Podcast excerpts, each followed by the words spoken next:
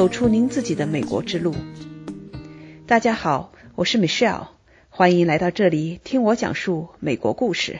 八十年代来美留学的蒋志宇博士，可以说是在事业上经历了三个阶段：科学生涯、企业生涯和咨询生涯。那他为什么要从做科研转型到企业中，后来又做咨询呢？这些不同的职业又分别能为社会带来什么样的价值呢？那我们一起来听听蒋博士的分享吧。蒋博士，欢迎来到我们的节目，请您先讲讲您来美国之后的历程吧。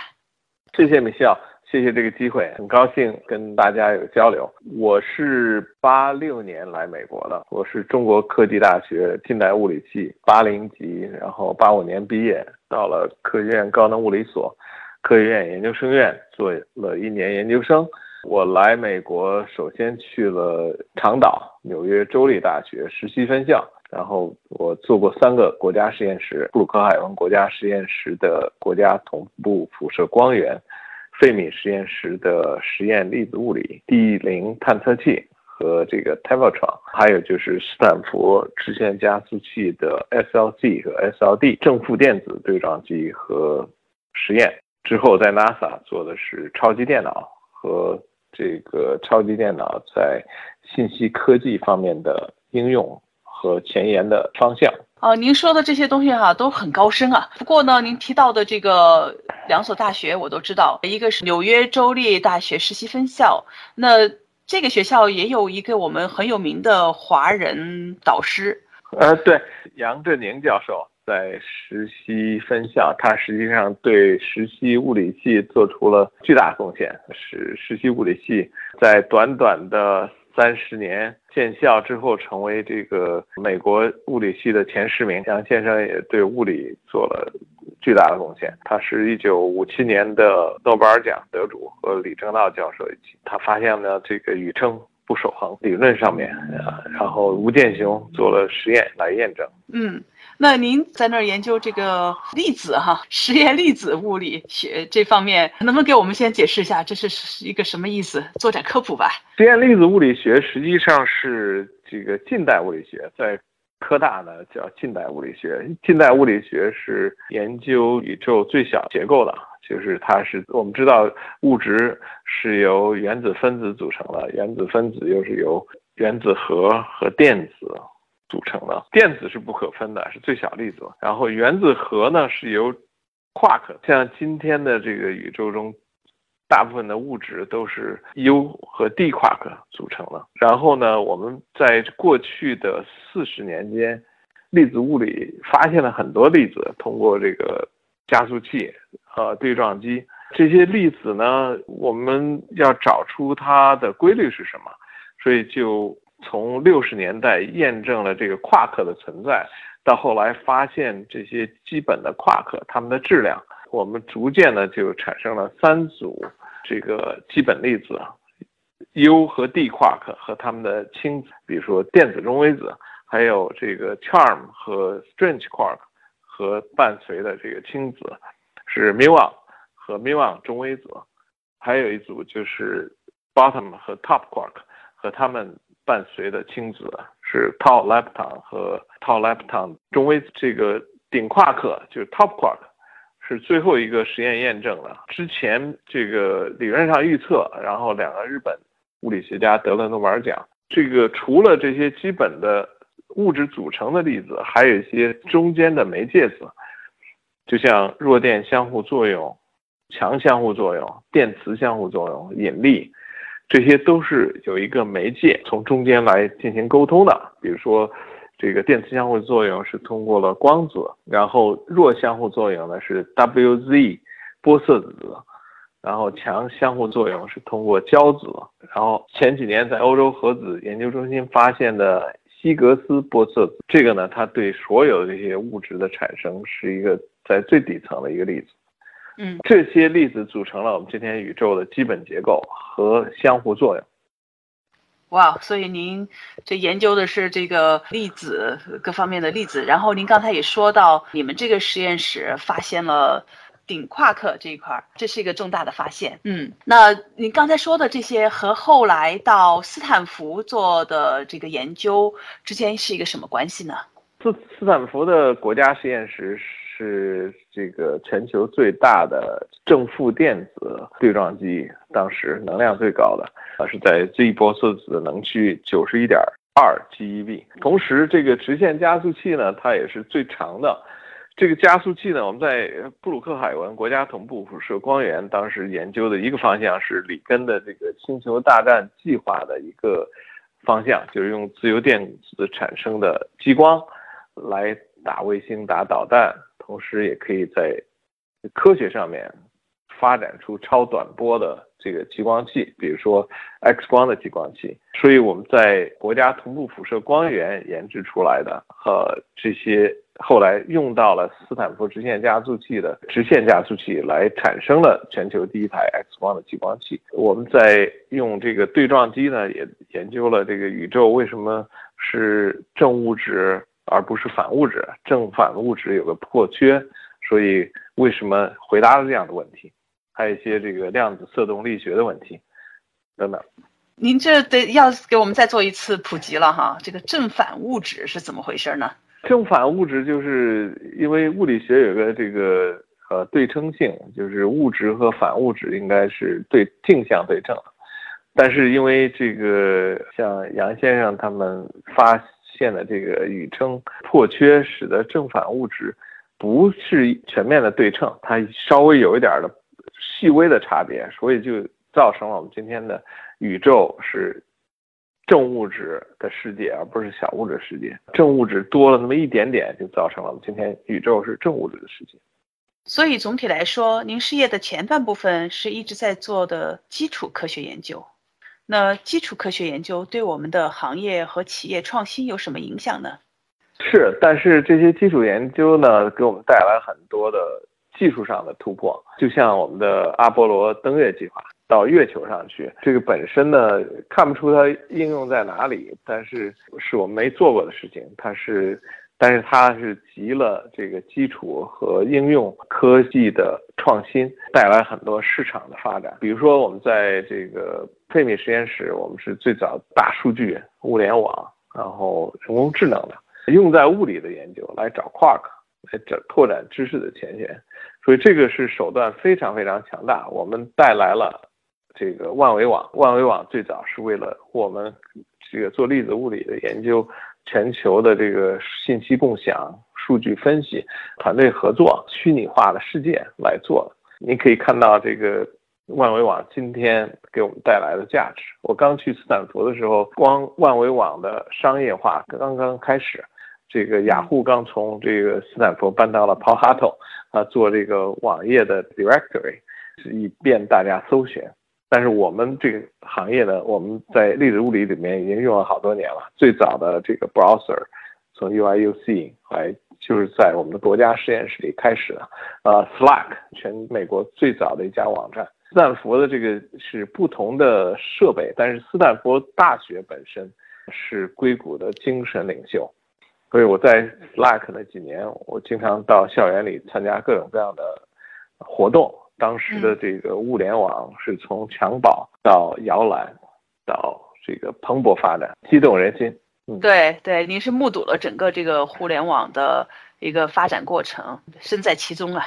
嗯，我们也推动了很多的现在的这个前沿科技的发展，用在工业界上的一些，比如说物联网、大数据、人工智能，这个从平台到数据科学到。行业应用，我想我们是一个先驱和典范。嗯哼，我想咱们所看到的这些做基础研究的科学家们啊，实验室里，对吧？你们在实验室里那做的是很前沿的这种呃研究啊，这种创新。但是呢，渐渐的这些研究、这些创新、这些理论会慢慢的拿到工业界或拿到行业里面去应用，最后呢才会产生到跟我们。日常的生活呀、科技呀、制造啊各方面各行各业息息相关的这些技术和产品出来，从这个实验室走到实际生活中，要经过一段的一个历程，一代一代的迭代出来，最后真正的是到我们身边的这些物质。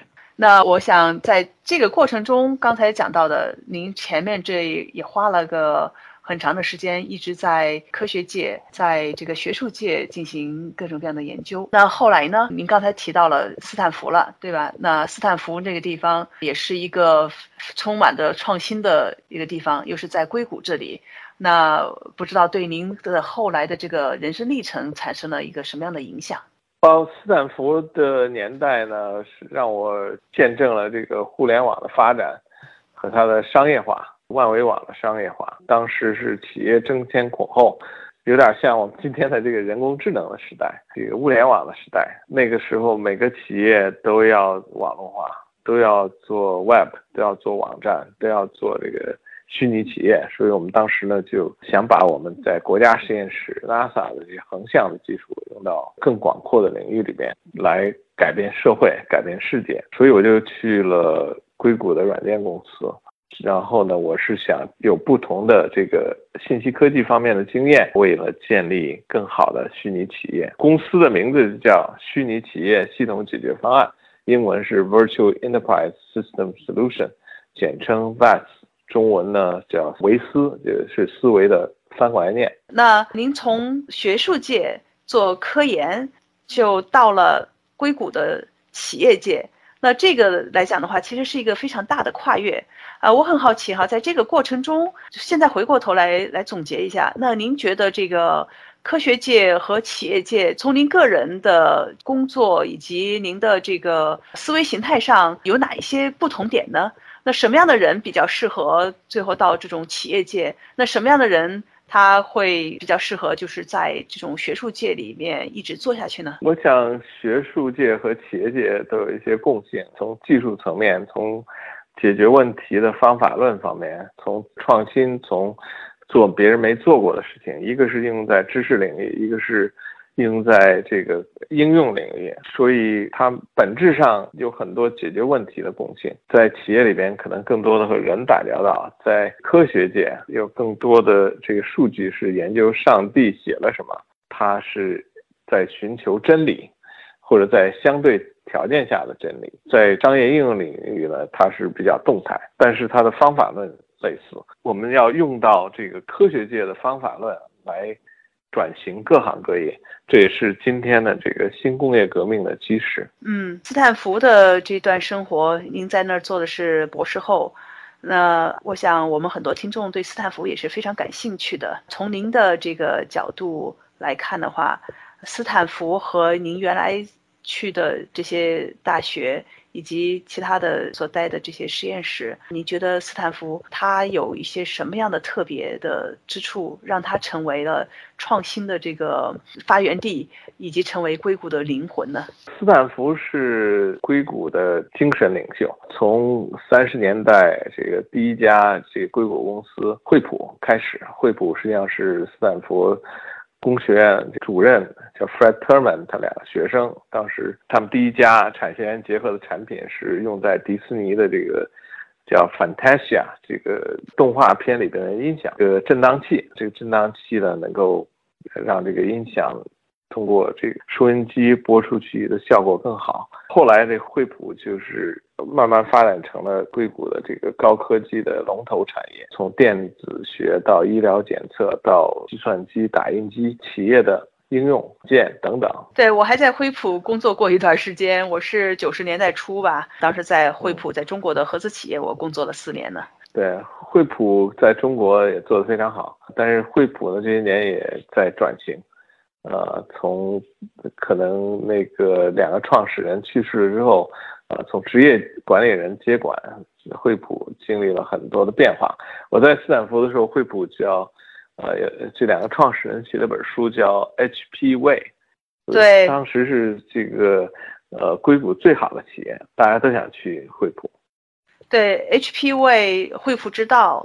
我们当时惠普的员工，那时候九十年代嘛，我们是人手一本，大家都是会去学习惠普的这个企业文化，它的这个精髓。那我个人的话呢，也是因为在惠普里工作，又去研究、去学习这个惠普之道，然后对美国企业的管理模式啊，以及它能够 drive 人的内在的能动性这一点，我感觉是非常的欣赏。然后呢，也是因为在那里的工作，才想萌发了到美国来读 MBA 的想法。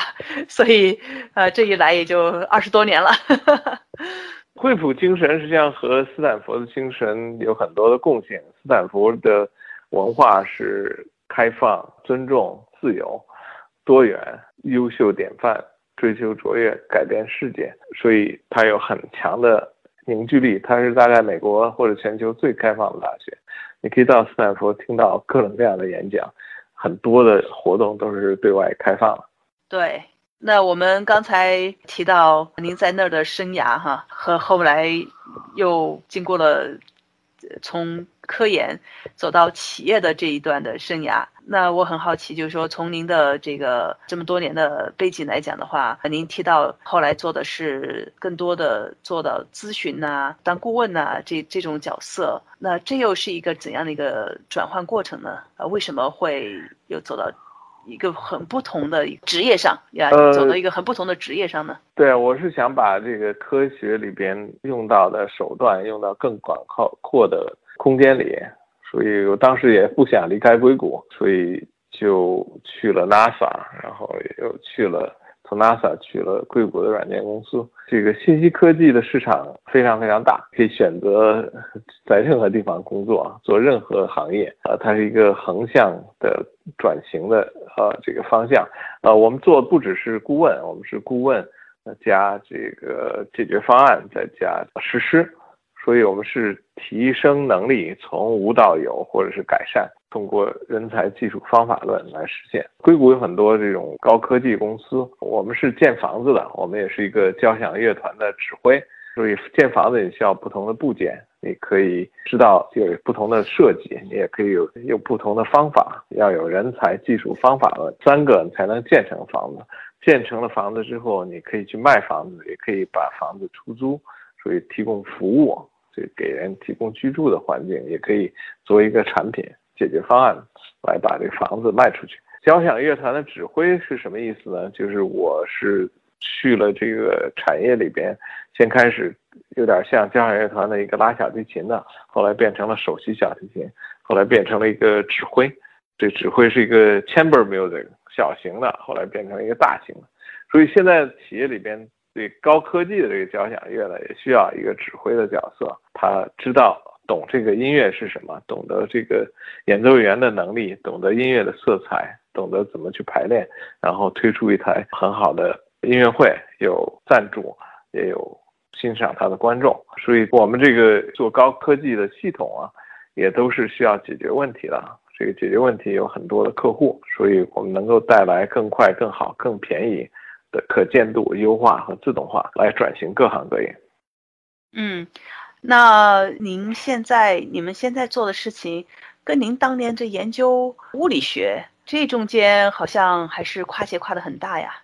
一个是非常高深的在实验室里的粒子物理呀，各种各样的这种很理论性的东西，研究这个宇宙是怎么构成的。